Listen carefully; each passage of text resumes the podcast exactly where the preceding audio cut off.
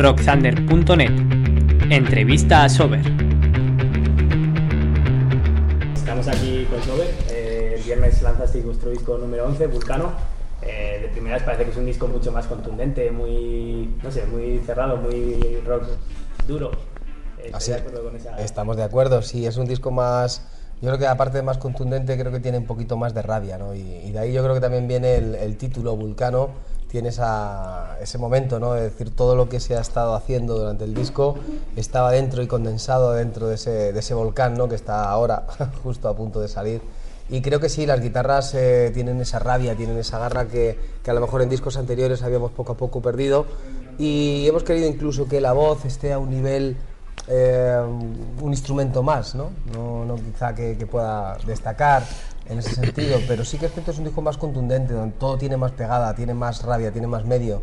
Yo creo que, que la gente lo está afrontando así y es un poco también como la banda suena en directo, ¿no? que, que estamos muy cerca de- del sonido directo porque es un, donde nosotros mejor nos encontramos. Mm. De hecho, comentaba lo de las voces y sí que es cierto que de primeras llama la atención que casi salvo cuando- cuando hay coro se camufla mucho entre el resto de instrumentos. Esa era la intención, ¿no? O sea, por, por primera vez la voz está a nivel de rock, pues como escuchamos un poco en los discos más americanos, ¿no? Que la voz es un instrumento más que está ahí, que no se pierde nada, porque si, si, si aprietas un poquito la oreja no se, no se pierde ningún nada de la letra, no obstante las letras están dentro del disco. Y también es una forma de, de buscar el sonido más contundente y, y- y la homo, ah, homeja- no lo diré. La parte más compacta del, del grupo, ¿no? que es como suena, te decía, como suena en directo, es esa parte compacta donde la batería, las guitarras y la voz está siempre todo a uno y, y buscábamos un poco eso, ¿no? Quizá otros discos, ya te digo, tenían margen a otro tipo de, de temas y, y aquí yo creo que ha, ha merecido la pena. Mm. Quizá el único punto donde igual la voz destaca muy por encima es en Estrella Polar, que es un tema muy diferente, muy pausado, mucho piano. Hombre, ahí, Este tema ahí hemos... nos escucha la voz ahí. Claro. ¿no? Sí, tanto en el viaje como, como en, en Estrella Polar, a nivel de producción, la voz está completamente diferente, ¿no? Aparte ya de cómo está cantada. Eh, quizá también porque, porque yo creo que es necesario que a la hora de transmitir, dependiendo qué, motivos o qué tipo de letras, pues también hay que darle el carácter a nivel de sonido, ¿no? Y, creo que Estrella Polar es una canción que desde el primer acorde, del momento que entra la voz, ya te conquista, ¿no? Es una especie como de tengo que seguir escuchándola porque me ha, me ha cautivado y yo creo que el público lo está haciendo así porque es una de las, de las primeras referencias, ¿no? Y de gustos eh, cara a los fans. pues, el tono más disonante igual del resto del disco. Es la baladita, la... Sí, es la baladita que a priori se queda como ahí y al final verás tú cómo, cómo lo va a tocar. Pero perdóname, disonante, no, yo creo que desde que... Sí, si no puedo escucharme la... co- No, pues no. Si disonante es una palabra complicada, ¿no? Yo creo que desde que nosotros tenemos uso de razón en los discos de buen rock, siempre se han diferenciado precisamente eso, ¿no? De tener mucha energía y de repente encontrarte con esa super balada o esa canción a medio tiempo que hacía las delicias de cualquiera y son las que el tiempo perduran y que la gente recuerda, ¿no? Yo creo que nosotros nos hemos vivido, o sea, nos hemos criado y hemos vivido con eso, ¿no? Y, y hace ya de tiempos memorables y de que Sober Sober lo hace continuamente en sus discos, ¿no? Yo creo que del primer disco hasta el último puedes encontrar lo que denominamos como la balada, ¿no? Pero yo creo que es algo que funciona y que yo creo que cualquier banda de rock que se prende pues, lo hace, ¿no? Igual se llevar ese tema al directo. Sí, Ahí no hay piano. Nos encantaría llevarlo al directo y lo vamos a llevar, de hecho. lo vamos a llevar. El piano irá con nosotros ahí programado, pero nosotros hemos hecho una... una Lo llevamos en la vaca, de arriba. Hemos hecho la incorporación de, de instrumentos, ¿no? Buscando un poquito también que, bueno, quizá no va a ser el fiel reflejo del disco, ¿no? Pero Claro. sí que la canción va a crecer y va a funcionar en... Y va, además tenemos- va a tener una sorpresa muy chula para toda la gente que venga a esa gira, verá cómo, cómo esa canción coge, y, coge vida de otra manera. No, nosotros estamos ensayando en, en el local, se te pone la carne de, de gallina y el pelo de punta, ¿no? Entonces, bueno. El es Vulcano, pero realmente casi cualquier tema del disco por sí solo suena A single. Es que, ¿sabes qué ocurre? Que lo, lo difícil fue eso, ¿no? Yo creo que cogimos Vulcano porque daba nombre al título del disco y definía también un poquito el, el concepto, ¿no? De siempre hablábamos de las guitarras, de la contundencia. Pero sí, cualquier canción podía haber sido, ¿no? Que somos un grupo que, que tampoco marcamos cuál es el single, cuál no es el single. Hacemos canciones que nos toquen el corazón y realmente todas las canciones del disco podían haber sido un single. Quizá Vulcano, ya te digo, destacar un poco también por la energía que nos transmitía a todos, ¿eh? porque cuando estuvimos eligiendo un single, la compañía propuso tres que no tienen nada que ver con nosotros tres, ¿sabes? Entonces, creo que ahí, cuando hay, eso dicen que es bueno. Además tenía que ser una palabra, ¿no? El nombre del disco. Por supuesto, si no, no seríamos, no seríamos sober. La imagen de Vulcano también es potentísima, tenéis ustedes por aquí encima, la portada, el, parece un disco clásico, parece Pink Floyd, no parece... Ah, eso es bueno, eso es... Eso es un poco lo, lo que se trataba, ¿no? De, de buscar y, realmente dar, dar con ello, ¿no? Nacho Antonio, lo que pasa es que como casi no puede hablar... Lo que quiere, es que llevo tres días de afonía y la estoy recuperando. bueno, la portada simboliza cuatro triángulos, visto desde arriba, ¿no? Y luego también uno muy grande. Y hace un efecto visual que sale un cubo, que es la unidad del grupo, ¿no? Es un poco jugar un poco con, con un símbolo tan, tan sencillo como el triángulo, pero, a la vez tan complejo como puede ser una pirámide, ¿no? Entonces, bueno, pues nosotros el propósito siempre es hacer portadas que la gente se quede mirando más de cinco minutos y le dé una vuelta, ¿no? Cuando alguien se queda mirando el disco más de, más de dos minutos, has hecho una buena portada y creo que hemos dado en el clavo dentro de la sencillez y luego los símbolos pues también pues también significan cada uno está vinculado a cada uno del grupo y bueno pues te puedo contar el mío por ejemplo y así ya te lo cuento todo eh, el significado de mi símbolo pues va con los tatuajes que llevo un poco esotérico y tal. Bueno y cada uno tiene tiene, tiene un significado y los llevaremos en las púas en las partes de bombo un poco para como hizo Led Zeppelin en su día no eh, un poco también dar un, poco de homenaje a los grupos de rock que nos han influenciado y que son grandes y un poco también inculcar a la gente joven eh, que investigue un poquito del rock antiguo también, ¿no? Que, no, que el rock no empezó con Limp ni con Korn. Un poco lo que te comentaba Antonio, ¿no? Yo creo que también es un, un, pequeño homenaje, ¿no? De nuestro punto de vista, de cómo todas esas imágenes también se han influenciado en nuestro, nuestra manera de ver la música, sentirla y, y compartirla durante todos estos años juntos, ¿no? el hecho de llegar ya con esta edad y, de repente tener un símbolo que puedas hacer tuyo, ¿no? que te puedas sentir identificado con él, que lo puedas compartir con tu público, hacer púas con él, ponerlo en una pala una guitarra y poco a poco hacerlo tuyo, yo creo que da mucha personalidad también a, la banda, ¿no? Y yo creo que ya con el estado de madurez que tenemos, era, es una buena época para hacerlo y poder disfrutarlo. Sí, sí, desde luego. También hablando a nivel de imagen, el primer videoclip eh, pues llama la atención, es un videoclip muy trabajado, fuisteis a Portugal a grabarlo, ¿no? A grabarme concretamente. Y lo pasamos fenomenal. Reventaban los mosquitos, ¿no? ah, que aprovechamos eh, nada más que lo que era el atardecer. ¿Qué pasa? Para, mm, pues para buscar la luz, ¿no? Entonces, ¿qué ocurre? Cuando está cayendo el sol, en esa zona empezó, empezó a salir, empezaron a salir mosquitos como si fuese la última vez. Y entonces, claro, nosotros estás tocando y estás haciendo, bueno, estás haciendo que tocas. Y, realmente estás muy muy pendiente de lo que estás haciendo y de repente acabamos la toma, me cago en la hostia, me han picado cuatro mosquitos. Hay algunos que no duraron es fatal. 8 o 10 días, se duraron algunos, ¿eh? Dije, no es para tanto, ¿te acuerdas a ti, Antonio? Que no es para tanto, Antonio.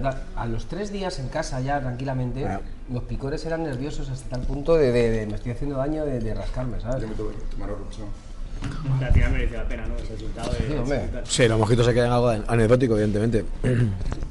Faltaría. Y, encima creemos que el videoclip también, cara a nuestra carrera, un videoclip diferente, un videoclip donde la historia no tiene tanta importancia, sino más la madurez del grupo, donde se puede ver al grupo, yo creo que es el videoclip con más energía que, que se quiere transmitir. Y buscamos también que la gente cuando vea una banda de rock vea esa actitud, ¿no? que, de acuerdo, estamos hablando de Estrella Polar, estamos hablando de canciones que tienen mucho sentimiento, pero la actitud y, la forma de llevar un grupo es eso que estás viendo en el videoclip, ¿no? es esa, esa garra, esa rabia, porque si no, no tira hacia adelante. Y bueno, eh, ahora ya os toca llevarlo al directo, estáis esta semana con firmas, pero ya este fin de semana empezáis gira, ¿no? Te va a contestar hermano, que quiero el hombre, chaval. saluda, saluda, mano. Hola, ¿qué tal? Una de las cosas que vais a hacer es que vais a subir a gente a cantar héroes, que es un... O sea, es ya un himno, ¿no? La primera vez que lo oyes ya eso suena. ¿Qué vais a hacer exactamente en ese tema? Pues sí, la verdad que ese tema es bastante especial en esta, en esta gira. Con ese tema, como ya hemos contado en varias entrevistas, vamos a cerrar lo que es el concierto. Y en ese momento pues contaremos con, los fans, que esa canción, como ha explicado Carlos muchas veces también, ha sido escrita y hecha para ellos, realmente son los, los héroes, gracias a ellos nosotros seguimos activos en la música y podemos seguir luchando por ella. Entonces, como rendir un pequeño homenaje a que se suban con nosotros y puedan disfrutar también ese, ese final de concierto cantando con nosotros y estando encima del escenario. ¿Cómo vais a elegir a quién suba? Porque no, pues está todo realizado a través de la, de la entrada VIP. El que, el que compre la, entrada VIP tiene, VIP tiene ese, esa opción de, subirse al escenario con, nosotros. Ahora parece que todos los grupos están como dando ese reconocimiento especial a los más fans, pues por ejemplo habéis estado firmando estos días, pero también habéis firmado la edición de FNAC del lanzamiento, que es algo que se hace a menudo, lanzasteis la maqueta, me parece, Sí, con el vinilo. con el vinilo. Entonces, sí, tipo de cosas son lo que compensa en otra parte la pérdida de ventas, ¿no? De, de la industria. Hay que tener un aliciente también y sobre todo eso, dar un, un aliciente a la venta y sobre todo si en este caso al fan hay que cuidarlo, hay que seguir teniéndolo de nuestro lado y creyendo que y creyendo en él, como siempre hemos hecho. Y la verdad que muy bien, la, la preventa ha ido genial y la forma de regalo por eso, la demo y la verdad que la gente la, la ha encantado, muy, muy buena acogida y sobre todo la sensación de escuchar primero la demo y luego escucharte el disco o al revés, ya hay comentarios por ahí de que ha sorprendido bastante. Bueno, es un regalo muy chulo para los seguidores y algo que no es fácil de conseguir después una vez pasa, pasa el tiempo. Es la intención, la intención es que se hagan con él, pues aquellos que primero han tenido esa, ¿cómo decirlo? Esa voluntad de comprar el disco anticipadamente sin haber escuchado una, una sola canción, ¿no? En este caso una canción. Pero bueno, pensamos que es algo que se va a quedar ahí y que posiblemente muchos se arrepentirán de no tenerlo. Nos pedirán que si podemos volver a editarlo y demás, ¿no? Yo creo que son cosas que haces puntualmente y que se tienen que dar ahí, ¿no? Que lo disfrute quien realmente le interesa y, y ya está. De hecho, las, las firmas de discos estos dos días están siendo masivas por lo que estamos viendo en fotos. Sí, la verdad es que hemos tenido una respuesta muy bonita porque la, la época también que está, en el momento social en que estamos, el final de mes, después de verano, todo se junta, ¿no? Entonces, eh, estuvimos entre ayer, no, no recuerdo, el viernes, perdón, en Madrid y la verdad es que nos sorprendió, ¿no? Porque sabemos que es nuestra casa, pero la, fue una influencia muy, muy, muy masiva, ¿no? Estuvimos como una hora y media firmando discos y la verdad que no lo esperábamos, ¿no? Y la verdad que ayer estuvimos en, Barcelona y para ser un lunes lluvioso de final de mes y demás, pues estuvo genial, ¿no? Y hoy, bueno, hoy vamos a ver qué tal, qué tal Zaragoza. Tenemos siempre un buen recuerdo de Zaragoza, quizás a lo mejor un poco menos de público, pero no por ello la banda se viene abajo, ni mucho menos, ¿no? Creemos que, que todo en su justa medida está bien y Zaragoza para nosotros es una plaza muy importante. Y aparte siempre es un testeo muy importante de cómo funciona el disco en Zaragoza, siempre se dice, ¿no? Que yo creo que Enrique Bumber un día no lo comentó, ¿no? Que aquí se hacen los test, las pruebas de todo, ¿no? Entonces, si molas en Zaragoza, molas en el resto del mundo. Entonces, si vienen cuatro esta tarde, pero les ha gustado el disco, estamos contentos. Estáis haciendo la prueba en Zaragoza, pero vais a San, a San Petersburgo, a Finlandia. Sí, pero eso es a nivel. Eso es un poco a nivel ya más, más de gira, no más de tocar, ¿no? Esto eh, estamos hablando un poco de firmas, de showcase.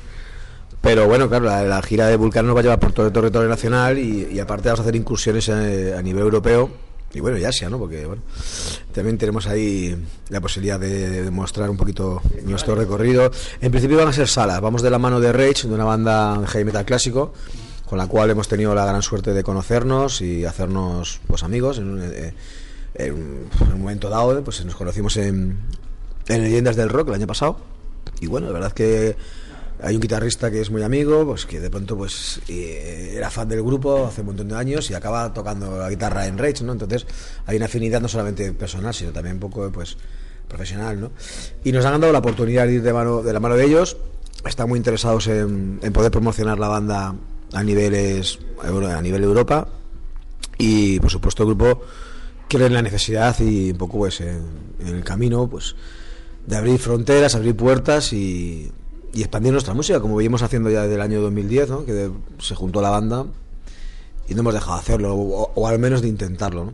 En este caso ha sido mucho más centrados en Latinoamérica, pero ya en el 2013-2014 estuvimos en Francia, Suiza, eh, Londres, incluso hicimos un, un, concierto en Londres muy, muy bonito. Y así va a seguir siendo, ¿no? Yo creo que la banda tiene necesidad de expandirse y de seguir trabajando y de seguir jugando, ¿no? Al fin y al cabo esto no deja de ser una ilusión que va mucho más allá de venta, va mucho más allá de cifras, ¿no? Sigue siendo el corazón el que te dicta cómo tienes que hacer las cosas y, y la música es eso, ¿no? Eh, ayer también anunciabais que hacéis una colaboración con la firma de ropa. Uno no he hecho. Bueno, ¿qué vais a hacer con ellos? Pues en principio. Se han unido a nosotros porque son grandes amigos y, y de alguna forma yo creo que son gente también que apuesta por, por una idea, ¿no? Y por, por un ideal y, y, tienen que ver mucho con nosotros. Eh, es una ropa que, que, tiene ese punto transgresor. Por ejemplo, ahora están distribuyendo lo de Sao Pauli. O sea, que es una marca que, que, tiene ganas de hacer cosas y sobre todo que la música le, le vuelve loco. ¿no? Han sacado ahí 198 Music, que, que, están haciendo incluso conciertos, han hecho de promotores para un concierto, por ejemplo, en Narco. Y, creo que están haciendo cosas muy chulas y nosotros se lo propusimos, ¿no? El, poder decir, oye, os metéis en gira con nosotros, podemos hacer incluso alguna fiesta en algún concierto en concreto, regalar camisetas, hacer algo que, las marcas también se unan ¿no? a, lo que es eh, la música rock, cosa que estamos muy acostumbrados en Estados Unidos, pero que aquí en España parece que todo el mundo va a su bola. Y de repente en Estados Unidos ves que, ves que una gira la patrocina Adidas. O sea, que hay muy poca colaboración y realmente el target de una marca como 198 está... Claro, va mucho más allá de lo de... Va mucho más de lo de... Lo de, ¿qué decir? Que va mucho más lejos que lo puramente idealista, ¿no? Yo creo que nosotros, lo que dice Carlos, es que a lo mejor la esencia de lo que realmente el grupo la puede valer, que es la ideología más rockera, más de intentar ayudar bandas, más de intentar sacar el proyecto adelante, ¿no? Más que después a nivel político, a nivel social, lo que ellos piensen, como piensen, o, a dónde vaya destinado ciertas, ciertas partidas, ¿no? Nosotros siempre hemos sido un grupo muy apolítico en ese sentido, nunca lo hemos manifestado ningún tipo de letras ni referendas, ni referentes, pero bueno, queremos que, que, todo aquello que la banda le pueda venir bien, lo vamos a coger, por supuesto. Y en este caso 198 va a hacer una apuesta importante con, con, el grupo, vamos a ir de la mano en esta gira y bienvenido sea. Eso es, sin más. La historia en la que os metisteis un poco diferente fue antes de verano un concierto con KCO, una ah, ¿qué tal la experiencia? ¿Os gustó? ¿Os llamó la atención hacer algo así por vuestra cuenta? La verdad que fue algo súper bonito, ¿no? Porque ya teníamos preparadas esas dos canciones con la sinfónica y siempre hemos creído que Sober y, la parte de, la sinfonía, ¿no? De, ese cuarteto, esa orquestación, siempre ha funcionado muy bien en este disco El Viaje, forma parte ¿no? de, eso que queríamos hacer y al contar con, con la orquesta, con, con Ocas, que es la orquesta de Sirio, eh, pudimos darle forma a esas dos canciones, lo que fueron Náufrago y, Paradiso, en su estado puro. Y ahí fue un poco cuando yo creo que se gestó el, hecho de, la idea de poder hacer un disco sinfónico, ¿no? con todos nuestros éxitos y tal. Y es un proyecto que tenemos ahí madurándolo, que yo creo que en 2018, si no nos falla nada, estaremos, estaremos haciendo un disco sinfónico, que es una de las cosas que más nos llama la atención. ¿no? Hemos visto a Scorpion, Iron Maiden, uy, perdón, Scorpion, Metallica y muchos más grupos haciéndolo y ves cómo las canciones todavía siguen creciendo, ¿no? que siguen, siguen vivas. Y otro, lo otro en lo que os metisteis, la gira de aniversario, en la que os antemabais con Esquizo, con Sabia, tocando tres canciones. ¿Qué tal esa experiencia de concierto? ¿Mucha reventada? ¿Fue incómodo? ¿Fue todo, lo muy chulo de ver? todo lo contrario, yo creo que la gira de aniversario ha sido una hermandad para, para todos. Eh, normalizar todo, ¿no? Sí, y, poder ver, mira, ayer estuvimos con Morty mucho tiempo, hasta por la noche y demás. Toca aquí este fin de semana. Creo que, que, lo que hicimos también fue pues el darle al público lo que ellos habían vivido, porque quizá cuando Sober se, se, separa, surge Sabia, surge Esquizo, tres discos de cada banda, y el público que hace, pues compra los discos, va a los conciertos de los grupos, o sea que realmente Sober prácticamente no llegó a parar porque estaba su legado, ¿no? Ahí. Entonces cuando se, va a hacer una gira de aniversario tienes que echar mano de todo lo que ha pasado de verdad, porque si quieres contar tus 20 años tienen que ser la realidad. Y dijimos, pues vamos a hacerlo de la mejor manera, ¿no? de la parte más honesta o, pura, ¿no? que, como, como surgió.